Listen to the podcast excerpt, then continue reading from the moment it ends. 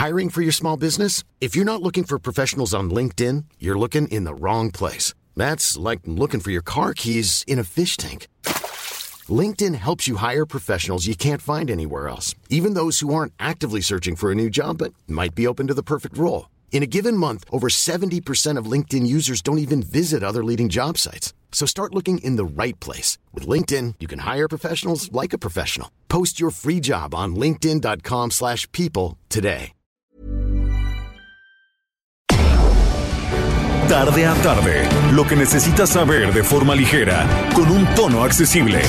Solórzano, el referente informativo.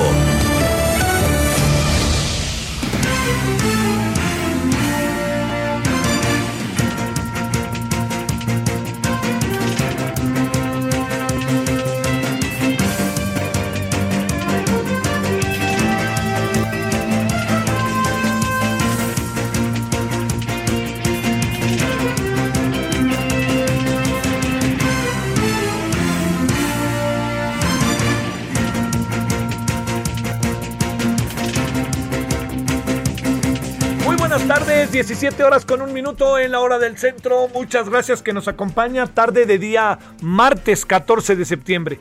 Mañana, pues es 15, pero en general, yo recuerdo quizá en otro tiempo que el día 15 se trabajaba la mañana al mediodía y la tarde se quedaba ya libre para que la gente se fuera dirigiendo al grito en su caso o que ya se quedara libre. Y luego el 16, pues es el día del desfile que tampoco habrá actividades eh, de no ser los servicios, que ya ve que los servicios son, al fin y al cabo, los que se convierten en el motor.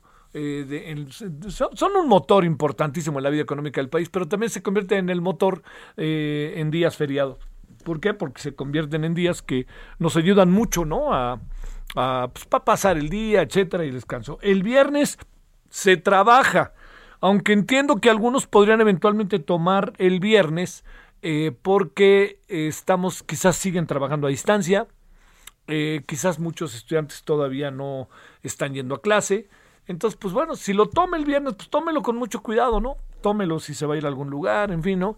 Con mucho cuidado, no, no, no, no se meta en muchos apuros, de no ser que usted busque la manera de pasarla muy bien y este, y que la pase mejor, así, tal cual. Bueno, oiga, eh, a ver, mire, eh, eh, ha habido diferentes opiniones respecto a la virtual designación del señor Quirino Ordaz como embajador de México en España. Eh, créame que la, la embajada de un país es su puerta de entrada, no su puerta de salida. Es la puerta de adelante, no la puerta de atrás. Tal cual. Lo que nosotros vemos con nuestros embajadores y embajadoras son la cara que ellos le dan al país, al mundo o al país en el cual están acreditados. Eh, no sé si usted lo sabía, podría no saberlo, ¿no? Eh, digamos que para ser embajador, cónsul, toda una serie de categorías dentro de la estructura orga- organizacional del el servicio exterior, pues eh, uno puede caer desde arriba, ¿no? El presidente, que está nombrando a un, ex, a un casi exgobernador para colocarlo en, eh, en España, que es una embajada sumamente importante para México. Hay varias embajadas muy importantes. La más importante en términos de lo que significa, todas son importantes, ¿eh? pero las que tiene más repercusión, pues es la de Estados Unidos. Ahí está un hombre que no es del servicio exterior, pero es un hombre que ha entendido rápido de qué se trata esto.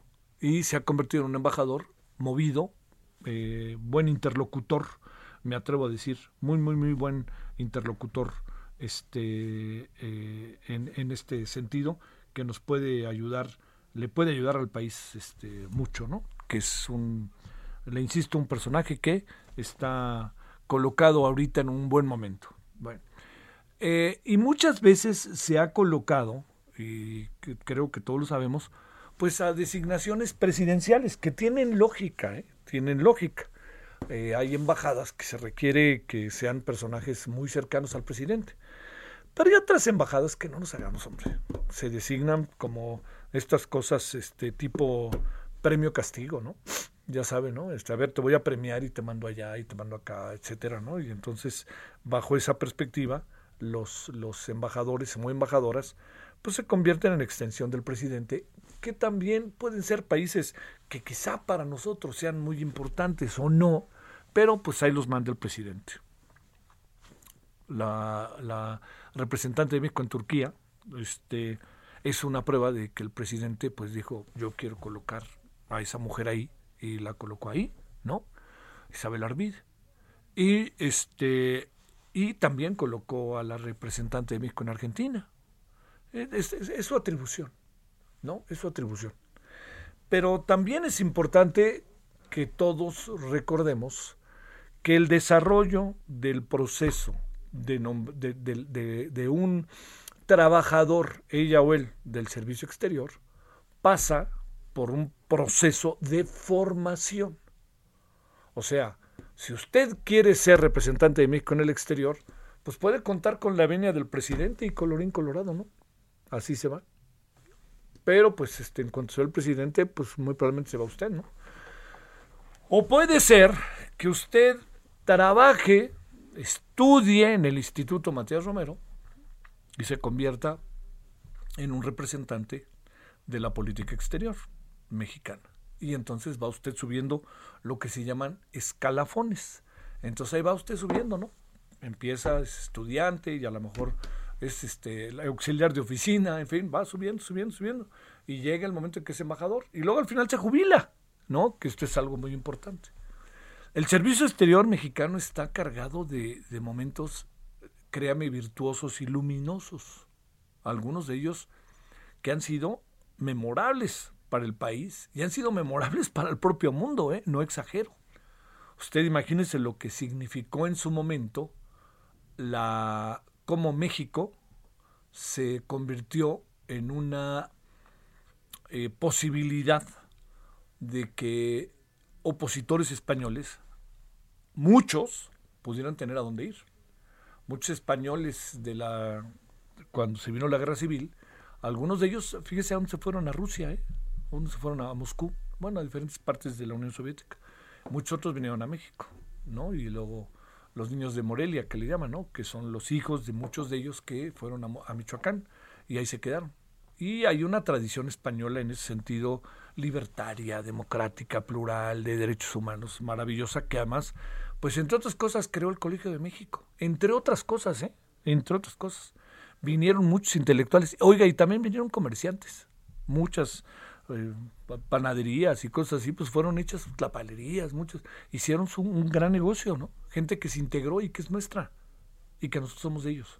Bueno, luego también hemos tenido otras páginas muy muy memorables, ¿no? Con Cuba, este no rompimiento de relaciones, el marco de la OEA, eh, Chile y junto con Chile, aunque no tuvo la misma dimensión en términos numéricos, porque lo de Chile fue un asunto del mundo totalmente, pero también vinieron una gran cantidad de intelectuales argentinos, uruguayos, incluso peruanos, que no sabe qué importante fueron para la formación en México. Y muchos de ellos pues, son argenmex, ¿no? muchos están acá. Eh, todo esto, ¿por qué se lo cuento? Porque ser embajador, embajadora, no es un asunto tan solo eh, a ver, no es un asunto tan solo de un cargo en donde yo me voy a cenar y hago fiestas o hago cosas de ese tipo. No, no. Ese es un estereotipo que también pasa por, por los embajadores, pero que cada vez, al profesionalizarse mucho más y al haber tantos asuntos de por medio, pues se ha ido diluyendo. Ahora yo me pregunto, hay una fiesta como el 15 de septiembre en nuestro país tan importante ¿Qué es lo que tiene que hacer la Embajada de México en cualquier país del mundo? Pues dar el grito y juntar a los mexicanos que están allá. Entonces, ser embajador o embajadora no es cualquier cosa. Y en muchos casos, sí déjeme decirle que lo relevante de todo ello es que, pues sí, pueden ser el dedo divino del presidente que dice, colócame este acá o este acá, o puede pensar, eh, presionar la canciller o el canciller en turno. Pero también, ojo con esto, ¿eh? puede también estar de por medio un proceso de formación de muchos años de trabajadores del servicio exterior, gente que se formó en el Matías Romero, que es la que se convierte en la mayoría de los casos en los mejores representantes porque tienen un proceso de formación de carácter intelectual, cultural, social y además que tiene que ver con el conocimiento de la diplomacia a nivel mundial y conocer los países a los que uno va. Uno se va a donde quiere. Vamos a suponer que nombran a alguien embajador ahorita de México en Venezuela. Este, ¿Cómo tendría que ser el perfil? Yo se lo pregunto. Pues tendríamos que pensar muy bien. ¿A quién mandar? ¿No? ¿Cómo debe de ser el embajador de México en España? Pues tendríamos que pensar muy bien a quién mandar, ¿no? Bastará con que el presidente, pues al fin y al cabo es el presidente, ¿no? Y dice, vámonos con el exgobernador de Sinaloa, vámonos con él. Bueno, pues, si nos vamos con él, supongo que el presidente sabe lo que está haciendo, ¿no? Porque la actividad en este sentido de un embajador no es cualquier cosa. Yo entiendo que se puede decir lo que sea, pero los trabajadores del servicio exterior, los embajadores, las embajadoras, los cónsules, las cónsules, pues son fundamentales. Tenemos cónsules en Estados Unidos, créamelo, que son formidables, formidables ellas y ellos. Tenemos embajadores formidables en todo el mundo, pero también tenemos la otra parte. ¿eh? No dudo que haya embajadores que por más que pertenezcan al servicio exterior mexicano no den el ancho, pero también, insisto, pregunto, yo entiendo muy bien, yo, yo entiendo muy bien, yo entiendo muy bien que los embajadores eh, y las embajadoras eh, tienen, eh, pues bueno, tienen todo un proceso de desarrollo a lo largo de mucho tiempo, pero también entiendo que nombrar a alguien, pues, híjole, no es cualquier cosa, ¿no? Bueno, debe de ser el señor este, Quirino Ordaz Coppel, el embajador, o Copel, el embajador de México en España, pues mire, en función de lo que uno alcanza a apreciar, no pareciera ser, eh, eh, no, no, para, no, no pareciera ser exactamente el, el, personaje idóneo en función de lo que estamos teniendo también con España, que es una bronca que nos hemos metido porque el presidente la ha alentado, que es un contento, ¿no? Entonces, bueno, dicho todo ello, yo lo que le quiero decir es que ojalá no se empiecen a otorgar embajadas un poco para premiar, castigar, esconder, cubrir, sino que se piensen las embajadas como una extensión de nuestro territorio en la relación con el mundo. Y eso es lo que de repente me da la impresión que se ha ido, se ha ido diluyendo, ¿no? Eh, y eh, oiga, y el presidente López Obrador no es el primero que lo hace, por favor. No vamos a pensar, ay, es que él, no, hombre. hemos visto cada cosa. Pregúnteles, a, pregúntele a Agustín Gutiérrez Canet. nada más, ¿no? Con tanto tiempo que lleva en el servicio, las cosas que se han visto, ¿no? Pero lo importante es valorar que el trabajador del servicio exterior dedica su vida a trabajar, a formarse para ser representante de nuestro país ante el exterior. Es una vocación, un servicio, una responsabilidad y un orgullo. Entonces, yo le diría, muchas de las cosas que andan pasando últimamente eh, con las embajadas van a llamar mucho la atención. Yo quisiera pensar que el señor Quirino Ordaz va a entender que este no es un asunto solo de que vamos a hacer negocio, inversión, y que no es un asunto de que vamos además a colocarnos, ¿no? Con la mirada de que este eh, que, queremos que este que, que, nos ofrezcan disculpas por lo que pasó hace 500 años. Yo espero que sea una relación moderna, madura, que se entienda, que él sea parte de un mejoramiento en la relación. No dudo que España esté haciendo algunas cosas que no nos gusten, por ejemplo, a mí me parece que los bancos españoles en México son bravísimos y en verdad a veces rudísimos. Como dice una amiga, no ponen ni siquiera baños en las sucursales con tal de no gastar. Bueno, como fuere, le insisto. Yo quisiera pensar que el canciller no pasa de largo, quisiera pensar que no, no, quisiera, no quisiera imaginar que están viéndose como de ocasión y ya, ya me voy y dejo la Cancillería y adiós que les vaya bien, sino que están pensando que la Cancillería es el gran trabajo de su vida y en ese proceso el propio canciller está tratando de dictar línea aquí y acá y acullá, ¿no? La reunión de la CELAC, por ejemplo, el fin de semana suena interesantísima. Vamos a ver qué pasa. Pero no podemos nosotros, eh, un poco al tanteo, desarrollar un proceso de relaciones exteriores con el mundo. No es un asunto de tanteo, ¿no? aquí se puede, ah, mire, sí, aquí, así que sí pasamos. No, no, es un asunto que tiene de atrás un fundamento, un fundamento muy importante. Así que, bueno, eso lo planteo porque he platicado con buenos amigos y amigas del servicio exterior, yo trabajé un tiempo en la Cancillería, y le diría que muy contentos no están, ¿eh? Y la propia SEM, la Asociación del Servicio Exterior Mexicano, no les gustó el nombramiento del señor Quirino Ordaz. No es él, ¿eh? No es que el señor Quirino Ordaz, es lo que está significando el perfil para tener embajadores. Y como el presidente eso le va a valer, este, pues lo único que ojalá no le valga son las consecuencias que tienen las decisiones. Y ojalá le haga ver al señor Quirino Ordaz muchas de las cosas que a lo mejor el señor Quirino Ordaz no ve, pero no porque no sea capaz, nada, pues es un político, hombre. Es este un empresario, presidente municipal de Mazatlán, gobernador de Sinaloa. No es lo suyo la política exterior. Para eso hay otros que es la política exterior. Es como colocar a alguien de la política exterior como diputado. Pues, bueno, a lo mejor ahí sí la hace, ¿no? Pero como presidente municipal de Mazatlán. Entonces yo espero que le den buena formación y que haya buenos debates respecto a este nombramiento. Porque tenemos que fortalecer es diariamente. La política exterior mexicana está cargada, créame, de historias memorables. Y por eso lo digo que tenemos que cuidar muy bien a quién nombramos. Y ya veremos. A ver, nombramos en Argentina una muy buena embajadora. Pero a ver, caray, hombre, qué, qué, desaseo. Teníamos un embajador en España que no tenía ni un año y para afuera, ¿no? Y en, en, medio el lío que le provocaron al señor Jorge Fernández, ¿no? Entonces, esas son las cosas que uno dice, eso no nos lo debemos de permitir en nuestra política exterior.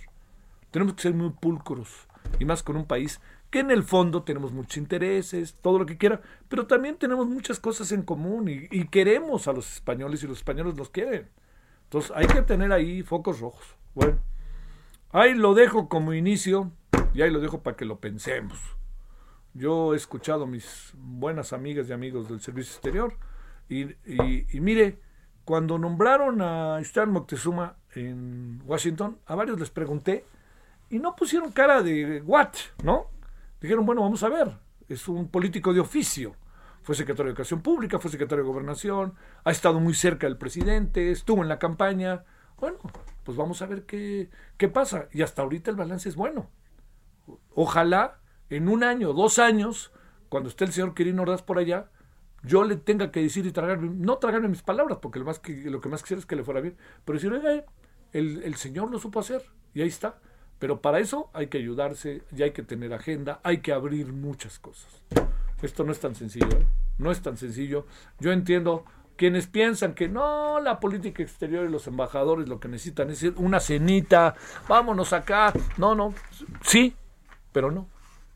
Hay que buscar inversionistas, hay que fortalecer la cultura, hay que fortalecer muchas cosas, muchas cosas que el propio gobierno ha inhibido. Yo me pregunto cómo tendrían que ser las cosas de la relación de México con el mundo, además de lo económico, si no están bien a través de la cultura, de lo que son exposiciones, el arte mexicano en el extranjero. Eso es, o sea, espéreme, no, no, no es un glamour, es la cara de nuestro país. No es que me guste a mí o no, pues ya. O sea, espéreme, yo no soy artista, yo soy aquí, yo trabajo aquí ya, ¿no? pero pues, ahí habrá fotógrafos, fotógrafas, pintores, pintoras, este, eh, gente que quiere presentar su libro porque tiene que ver con toda una dinámica mundial, este, importante hacer mesas redondas. Oiga, no necesitan ir hasta España y a Madrid, que supongo que ha de ser muy bonito. No, más bien lo que necesitan es algo muy sencillo, ¿eh? es promover, promover, promover, promover al país, promover, promover, promover al país. Así que, bueno, ahora sí que hay, hay, le he estado dando vueltas desde que nombraron al señor, bueno, no lo ha nombrado, al que lo propusieron al señor Quirino Ordaz, y este, y no quiero pasar por alto estas reflexiones derivadas de mi experiencia en relaciones exteriores, pero sobre todo de escuchar a muy, muy buenos trabajadores de la política exterior mexicana, del servicio exterior, de diferentes edades, ¿eh? No estoy aquí con la nostalgia ni con las bolitas de naftalina. Bueno, 17 y 19 en la hora del centro, es día 14 de septiembre. Vámonos en este 2021 con los asuntos de esta tarde. Solórzano, el referente informativo. Balance Inmobiliario es presentado por Centro Urbano. Estrena hoy Casa Odepa en 20.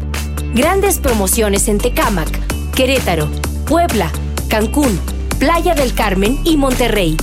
Tu mejor hogar e inversión está en Vinte. Búscanos en vinte.com.mx. Por cierto, muy rápidamente, antes de que vayamos con Horacio Urbano, le informo, es oficial, Laida Sansores es la próxima gobernadora, será la próxima gobernadora del estado de Campeche, después de todo el proceso que se dio, y queda con una legitimidad que le, le favorece, le fortalece y le da, ahora sí que si usted me, me permite, un largo marco para gobernar el estado por toda la legitimidad con la que llega. 17.20 en la hora del centro. Querido Horacio Urbano, ¿cómo estás? Querido Javier, bien, muy buenas tardes, contento, ya empezó la NFL, entonces estamos de buenas, ¿no? Empezamos ganando. Este, nosotros empezamos perdiendo. Bueno, es que yo le voy a los Steelers, hermano querido, entonces yo le voy a ventaja competitiva. Oye, yo le voy a los Vaqueros de Dallas y como sea, qué batalla le dimos al tal Brady, ¿eh? Ah, sí, sí, sí, se defendieron como gatos boca arriba, pero bueno, qué bueno. Lo bueno es que empezó, a los que nos gusta el juego, qué bueno que empezó la temporada, aunque perdamos. Bueno, ¿qué hay de nuevo, mi querido Horacio?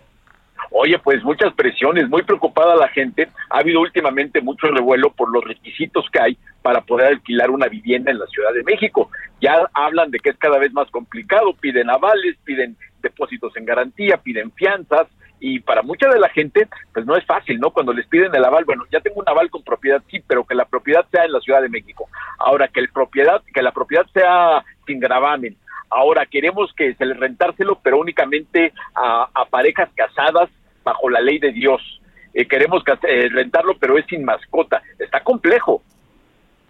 Muy complejo, ¿eh? Muy complejo. A ver, eh, ¿hay mucha oferta o hay mucha demanda o está muy caro o no tenemos lana, todo se junta, Horacio. Hay mucha oferta, eh, no tenemos lana y creo que lo que, el tema el tema de generar la oferta barata, mira, por ejemplo, te voy a poner un tema, ahora que se habla mucho del tema de por qué no regular la vivienda en renta, que creo que es muy importante sí regularla, pero cuidando que la regulación no se vaya al extremo de querer proteger por sobre todas las cosas al inquilino sin proteger tantito al, propietario, porque si no, lo que se va a lograr es que no haya casas. Y creo que el equilibrio está en proteger por igual al inquilino y al propietario, porque si no vamos a llegar a un problema muy crítico donde lo que falten sean casas, ¿no? Hoy estamos en un momento complejo donde, donde tristemente hay viviendas, pero el problema está que están muy por encima de lo que, lo que puede pagar la mayor parte de la población. Oye, eh, ¿qué presumes que va a acabar pasando? Porque, digamos, bueno, viene fin de año, eh, la pandemia no va a parar, pero vamos a tener quizás nuevos mecanismos para defendernos ante ella. Eh, en algún sentido, la vida construirá una nueva normalidad. ¿Qué supones que pasará en una ciudad con tan, tan atractiva y con una densidad de población tan alta? Mira, yo lo que creo es que vamos a llegar a una regulación para impulsar la vivienda en renta que permita que se produzcan, hay que producir nuevas viviendas porque no hay vivienda económica, entonces esa hay que producirla. Y la forma de hacerlo es dar incentivos a los empresarios para que los empresarios puedan tener inversiones de largo plazo y puedan tomar el riesgo que implica atender un mercado de rentas de bajo, de bajo monto, porque se habla, por ejemplo, mucho de pasar oficinas y convertirlas en vivienda, pero yo te diría una cosa, mira, de entrada, y eso para reflexión, el metro cuadrado de oficina se renta baratón en unos 20 dolarucos por metro. En la vivienda equivalente tendría que rentarse a menos de la mitad. Entonces, eso no es interesante para el inversionista. Hay que buscar un, modelo donde el gobierno, y, creo que hay muchas opciones, ¿eh? por ejemplo, que el gobierno, ¿qué te parecería, por ejemplo, que el suelo público de esos eh, estacionamientos que ya no usan, bodegas que ya no usan, lo aportara para desarrollar vivienda social, que se quedara en propiedad del Estado y que esas viviendas fueran para renta económica. Esa sería una muy buena, un muy, muy buen modelo que en algunos lugares del mundo funciona, la vivienda protegida que tienen en España, por ejemplo, porque lo que hay que ver es que no podemos llegar al extremo de, de pretender que se regulen los precios de las rentas, porque si se regulan los precios de las rentas sin entender que sea sensato para el propietario, lo único que vamos a lograr es que lo contrario, se van a encarecer las rentas, se va a hacer más difícil tener acceso a ellas y lo que va a haber es, una informalidad de la fregada, porque lo que habría que ver también es que la mayoría de la vivienda que se renta en el país es vivienda que no está, no, evidentemente no pasa por Hacienda, son propietarios pequeños, entonces si es un tema que ver muy delicado, muy importante y de mucho fondo, la vivienda en renta particularmente para segmentos de bajos ingresos. Saludote, mi querido Horacio, y que goces eh, la NFL y que algún día ganen los vaqueros de Dallas y las chivas rayadas del Guadalajara. Ánimo, que ya ganó el Cruz Azul, entonces los que siguen creo que son, creo que son los vaqueros, fíjate. Saludos. Abrazo.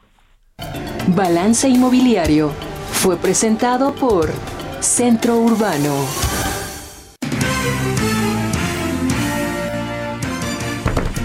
Bueno, vamos a la pausa. Estamos de vuelta. Es día martes 14 de septiembre. Vamos, volvemos. El referente informativo regresa luego de una pausa. Estamos de regreso con el referente informativo.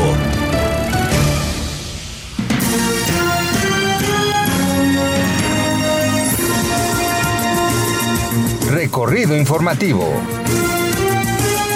Vacunan contra COVID-19 a 12 niños en Veracruz. Vicente Carrillo Fuentes es sentenciado a 28 años de prisión por delincuencia organizada. Silvana Aureoles acude a la CNDH para presentar queja por narcoelección. Pfizer prepara vacuna contra COVID-19 para niños entre 5 y 11 años. 682 internos obtendrán preliberación, asegura Adán Augusto López. Marcelo Ebrard anuncia ensayo clínico de vacuna cancino pediátrica. Inician activistas inmigrantes ayuno indefinido en Tapachula.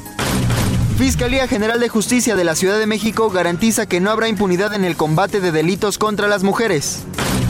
Efectos por daño ambiental podría forzar la migración de hasta 216 millones de personas, revela estudio.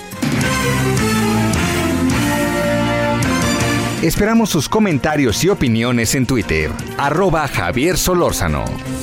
Arroba Javier Solórzano.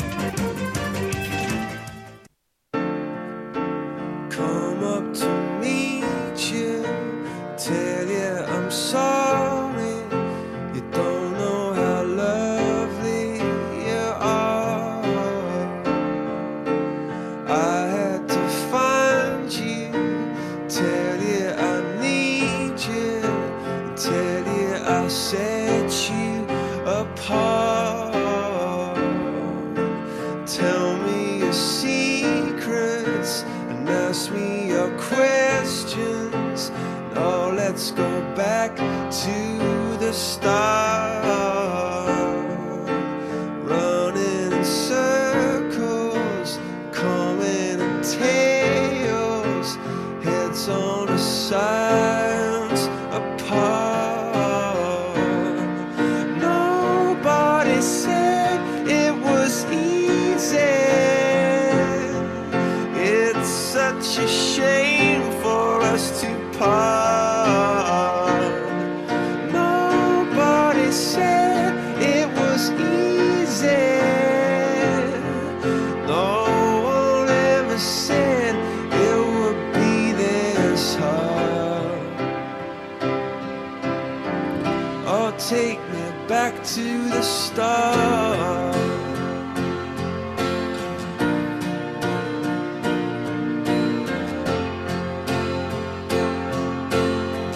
Son los afamados Coldplays.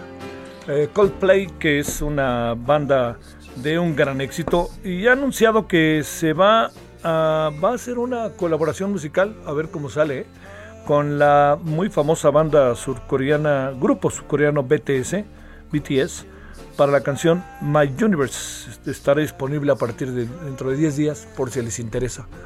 Este, cuentan de este, del...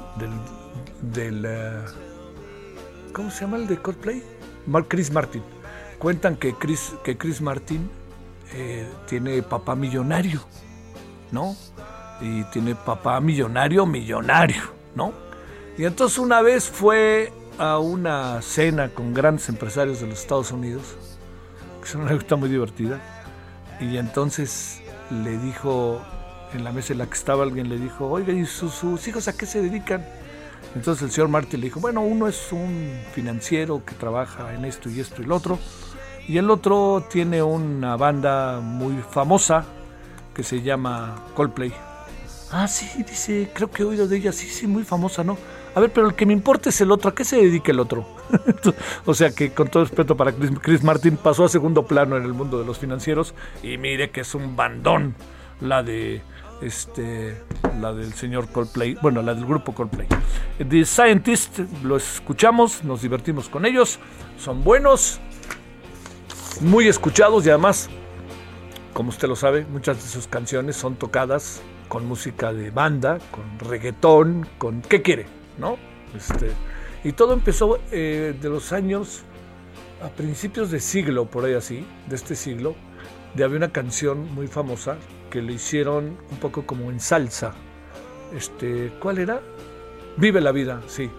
Este, y fue un éxito total de un disco que fue también ahí muy a ver, tienes tres segundos para conseguirla. Uno, dos, bueno, para que veas que soy, este, como decíamos, bueno, este, a ver, a ver, a ver, a ver, ahí va. Pero para que la recuerde, 3, 2, 1. ¡Ay, mira! Hasta parece que ya no le vas a Cruz Azul. No, ya se vio, la Cruz Azulió. La Cruz Azulió. Eso fue lo que vino a pasar. O sea, ahí va. Bueno, ahí estamos.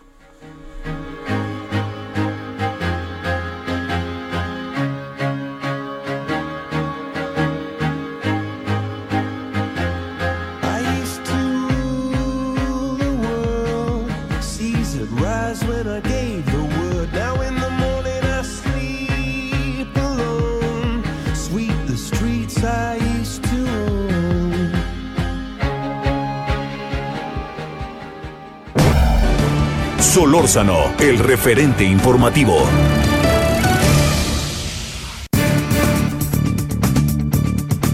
Bueno, eh, 17.36 en hora del centro. Le agradezco a Leslie Palma, socia y responsable del área laboral de Holland and Night, México. Leslie, ¿cómo has estado? Muchas gracias, buenas tardes. Hola Javier, muy bien, muchas gracias. Encantada de estar contigo. A ver, ¿Qué ha pasado con el vencimiento de la puesta en marcha del fin, más bien del fin del outsourcing, de la subcontratación? Y hoy he estado viendo que se recupera el empleo eh, formal, pero se vuelve loco el, por, el empleo informal o qué es lo que pasa? ¿Cuáles son los primeros, las primeras sacudidas del fin de la subcontratación? Bueno, creo que tenemos cifras buenas y cifras, eh, como bien dices tú, un poco contrarias. Hoy en el REP se terminan eh, de 120 mil empresas que había el gobierno pensado que se iban a registrar. Se registró la mitad, 65 mil empresas era el registro al 30, hasta el 31 de agosto, lo cual creo que es un gran avance eh, para el tiempo que dieron, Javier. el, tiempo que dio esta reforma para poder regularizarse creo que fue corto por la cantidad de requisitos que solicitaba.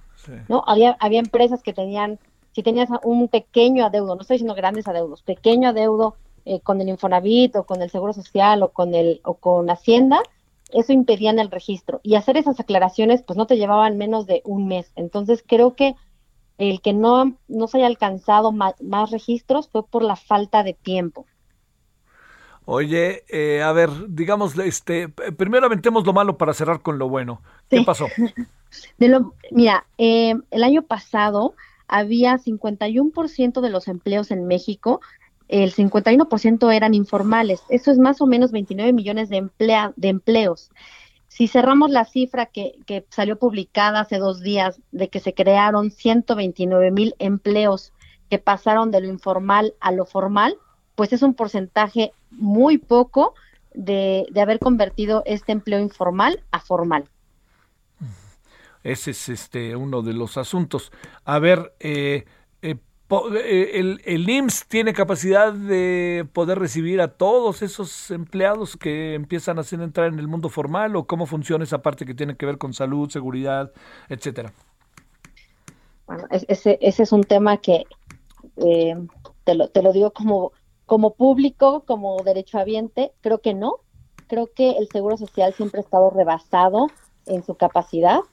Hoy tiene 129 mil empleados más, o, bueno, derechohabientes, perdón, y no tienen la capacidad para su atención, porque hemos hablado que se crean 129 mil empleos. ¿Y dónde está la creación de hospitales o la creación de clínicas que puedan atender a estas personas? Oye, eso sí está un poquito delicado porque también está el seguro de vida, que está el Infonavit, que están toda una serie de prestaciones que cualquier trabajador tiene derecho, ¿no? Y más que eso era lo que se buscaba vía la, el fin de la subcontratación, ¿no? Por supuesto, hoy, hoy estos empleados que antes no tenían este reconocimiento de ser derechohabientes al Seguro Social, hoy lo son, pero hoy no tiene a dónde acudir. A ver, y entonces, eh, digamos, aquí estamos en ese terreno, Leslie, en donde pues es lo que es, cómo se está resolviendo o qué es lo que está pasando. Pues mira, desconozco si hoy el gobierno tenga un plan B para la atención de, de estas personas. ¿Pero qué, ¿qué anda pasando con esas personas? Pues mira, creo que afortunadamente llevan tres meses apenas como derechohabientes, entonces espero que no les haya pasado nada y te lo digo en serio, que no tengan ninguna necesidad para que para que sea necesario que acudan ellos, ¿no? Seguramente el gobierno debe de echar a andar ya un plan para para la atención a estas personas en corto plazo. No es un tema que va a mediano o largo plazo, es un tema de derecho de salud que es uno de los primordiales derechos que tenemos aquí en México, entonces creo que es algo que deben de poner en marcha en breve. Es algo de lo que no se ha hablado, qué buen punto que lo tomas. Eh, todo mundo se ha ido a las cifras, que se han creado empleados, que se transfirieron eh, eh, dos millones de trabajadores de que estaban en empresas de outsourcing que pasaron a ser empleadores formales, etcétera, pero nadie, nadie ha hablado de esta necesidad que como bien comentas tú, ¿qué va a pasar con estos derechohabientes que hoy no tienen a dónde acudir? Eh, a ver, la otra cosa, este, las empresas que andan haciendo con una mano adelante y otra atrás, porque habrá empresas grandes, pero también habrá eh, empresas, yo supongo, este, que bueno, como sea palian las cosas, pero habrá empresas que quién sabe cómo hacerle para resolver sus problemas. y a lo mejor están, desde antes ya no entraron en esta subcontratación y mejor prefirieron desaparecer o alguna cosa así, ¿no?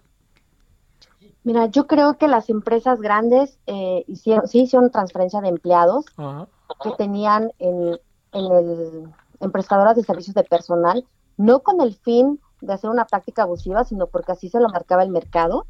Eh, tú sabes que muchas empresas eh, externalizaban estas actividades, pues porque no formaban parte de su núcleo de negocio. Entonces, eso les permite concentrarse su, su recurso, su energía en pues en su estrategia del día a día de sus actividades, ¿no? Al final del día las, tuvieron que transferir y adquirieron ese costo. Las empresas medianas sí están sufriendo porque esto sí representa un mayor costo. Eh, algunas por temas simplemente de número de control de empleados, que es lo que le llamamos headcount, eh, no pudieron hacer transferencias y terminaron eliminando, eh, no, no, sé si decirlo como plazas o vacantes, pero terminaron eliminando posiciones que vieron que no, no iban a necesitar y que mejora a corto o a largo plazo, decidieron esperarse a ver si lo hacían con la contratación de algún servicio especializado. Y las pequeñas yo creo honestamente que no han hecho nada. Creo que ese porcentaje que falta de registro en el REPSE es justo estas pequeñas empresas que aún siguen eh, transformándose para, para lograr cumplir con todos estos requisitos. A ver, ¿qué, ¿qué viene, supones, Leslie? ¿Paciencia? O rompimientos, porque bueno, como sea, nadie niega la, la, relevancia que está teniendo para ver el otro lado de las cosas, el que estemos eh, más organizados, más ordenados, pero ¿qué es lo que va a venir? Porque la transición puede ser muy larga y a lo mejor no todos aguantan el, el, el ahora sí que el ritmo de juego, si me lo permites. Sí, yo creo que lo que viene, Javier, es, deben de ser cosas buenas.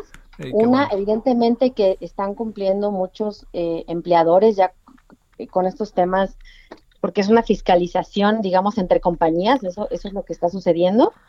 Eh, creo que va a ser bueno. Creo que el gobierno tiene que ser paciente y no, no querer eh, justicializar a todas las empresas por no cumplir, ¿no? O sea, creo que dependemos de cómo el gobierno venga ahora, ya, ya implementó esta, esta reforma, ahora va a buscar o va a inspeccionar que efectivamente se esté cumpliendo y vamos a depender honestamente del humor de, la Secretaría del Trabajo en el momento que haga estas inspecciones, eh, pues de dar plazos de cumplimiento, que, que no, que tome más bien, que tome en cuenta el ánimo del empleador de cumplir. a lo mejor yo tengo el ánimo, sin embargo, hoy el recurso no me da, eh, los tiempos no me dan, pues que tome en cuenta este buen ánimo, la buena fe del empleador de cumplir. Creo que vamos a depender de eso si, si, es, si el gobierno verdaderamente busca crear empleado, crear empleos y que se conserven los que actualmente están, creo que eso nos va a ayudar muchísimo a que se mantenga con el, con el buen ánimo pues del gobierno y de las empresas. Te mando un saludo, Leslie Palma, y muchas gracias que estuviste con nosotros. Muchísimas gracias, Javier. Gracias, tema, tema, tema. A ver, eh, le cuento, quiero saber cómo están los números hoy del COVID. Ahí le va. México reporta este martes 14 de septiembre un total de 3.528.972 casos confirmados por COVID. Se acumulan 269.015 muertes, fallecimientos. De acuerdo con la actualización de las últimas 24 horas, ahí le va, ¿eh? 1.046 muertes por el virus, ¿eh? Arriba de 1.000, 1.046. Y el número de contagios, 12.929 hemos andado sobre los 25 mil, 26 mil, pero 12 mil. En el informe de COVID eh, señalan que hay 84.785 casos activos estimados y 505.023 de los que son llamados sospechosos. Así que no es un buen día, no es un buen día, no es un buen día. Van eh, dos o tres días en los últimos 15 en donde México es el país de América Latina, de América, con más personas fallecidas. Vámonos a las 17:45 en la hora del centro. Solórzano, el referente informativo.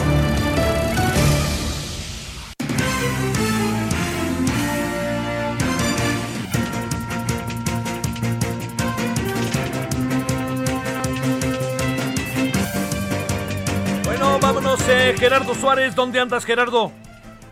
¿Qué tal, Javier? Muy buenas tardes. Pues estamos pendientes del arranque de esta fase 28 de la vacunación contra COVID-19 en la Ciudad de México, que se enfoca en eh, suministrar la segunda dosis principalmente a personas de 18 a 29 años y de 30 a 39 años. Javier, realizamos un recorrido por dos de los puntos de vacunación, el Centro Médico Siglo XXI para la alcaldía, para el caso de la alcaldía Benito Juárez y el Campo Marte para la Miguel Hidalgo y en ambos vimos durante la mayor parte del día grandes filas, esto debido precisamente a que para esta fase se juntaron tanto el grupo de los jóvenes como el de los treintañeros, el de los treintones.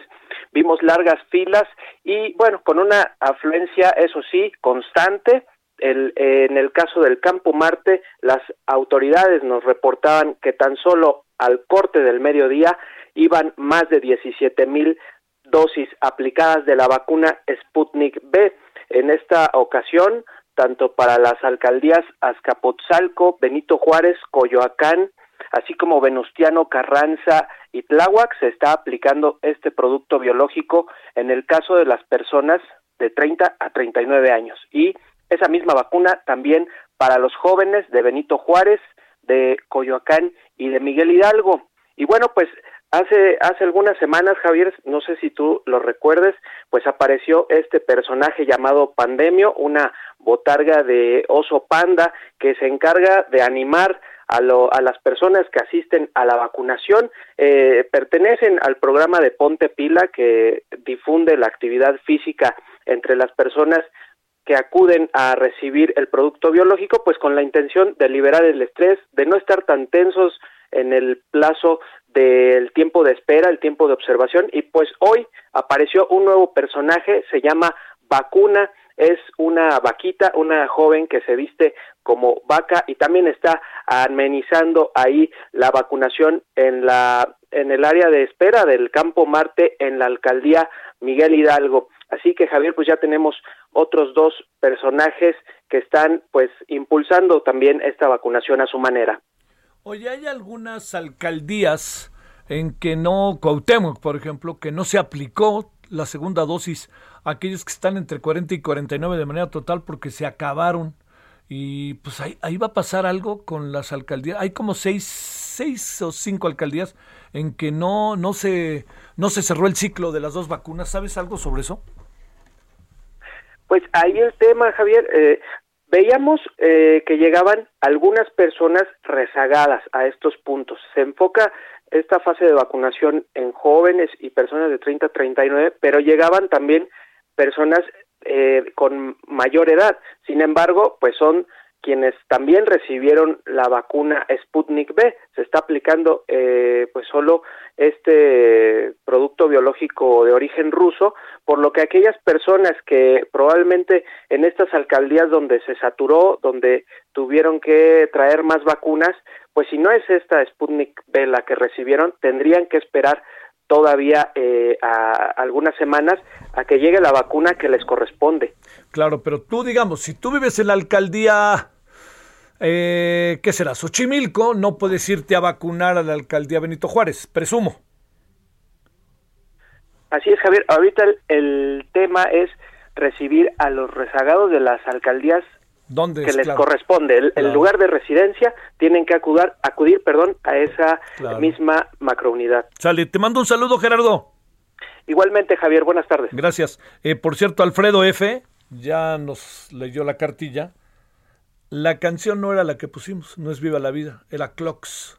Claro que sí. Y muchas gracias, Alfredo, que eres estilo son cubano. Muchas, muchas gracias, ¿eh? Este, Alfredo F. Es que de repente la agarré así como al, al, vuelo, ¿no? Como luego se dice, y en pleno proceso de al vuelo, pues se me, se me peló. Y gracias. Bueno, vámonos a las 17.50 en la hora del centro. Eh, vámonos contigo, Patricia López. ¿Qué pasa por allá por Querétaro? Buenas tardes. Muy buenas tardes. Pues acá autoridades municipales y estatales de Querétaro mantienen la vigilancia sobre los cuerpos de agua como presas y bordos en la entidad, ya que al menos cuatro de ellas rondan del 90% de su capacidad y dos se encuentran al 100%. Todo esto durante estos cuatro días que demanda Presas y Mapán, eh, que divide los estados de Hidalgo y Querétaro, estuvo desfogando.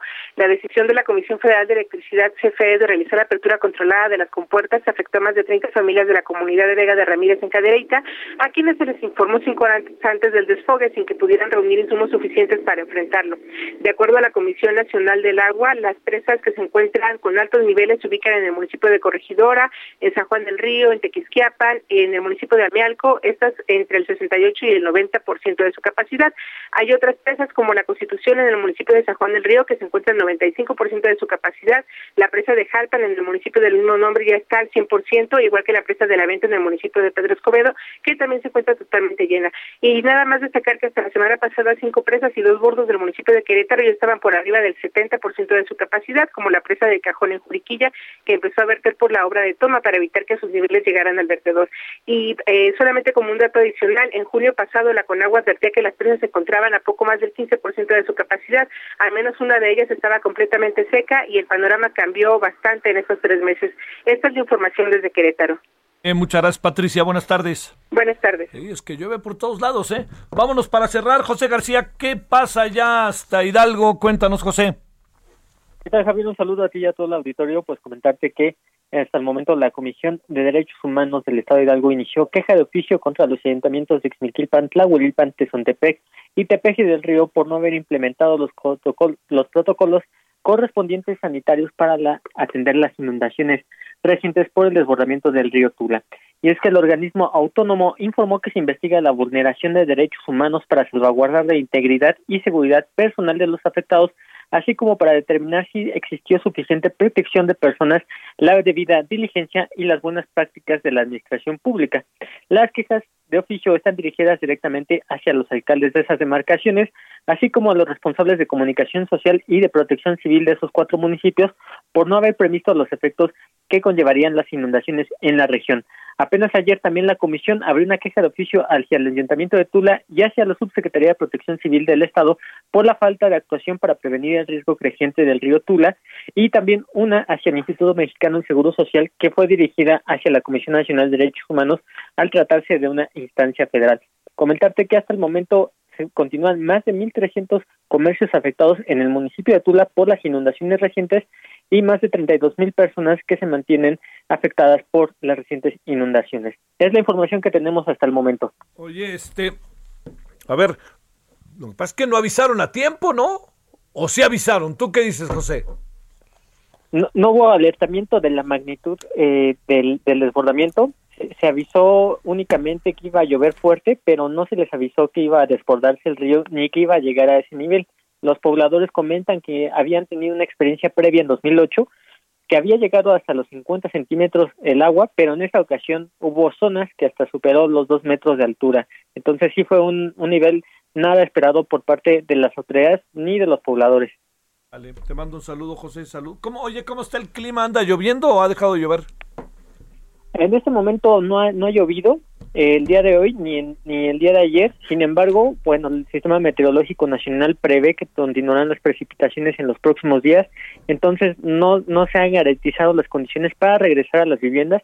Todavía se está en la limpieza porque hay mucho lodo en, en esas regiones céntricas del municipio de Tula y bueno, todavía hay riesgo epidemiológico por problemas de cólera y problemas gastrointestinales. Saludos, José, buenas tardes. Gracias, buenas tardes. Nos dice Alan Rodríguez desde el Chequehuite que parece que han encontrado eh, cadáveres de dos o tres personas y están en eso. Lo que haya al rato se lo informamos, ¿no? Le espero a las 21 horas en la hora del centro. Ojalá nos acompañe. Por lo pronto, tenga usted buena tarde, TV y tarde. El referente le espero a las 21 horas y adiós.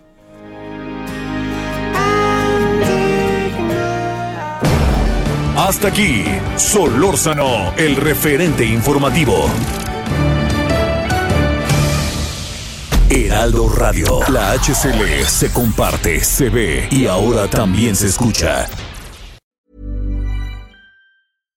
When you make decisions for your company, you look for the no-brainers. And if you have a lot of mailing to do, stamps.com is the ultimate no-brainer. It streamlines your processes to make your business more efficient, which makes you less busy. Mail checks, invoices, legal documents, and everything you need to keep your business running with Stamps.com.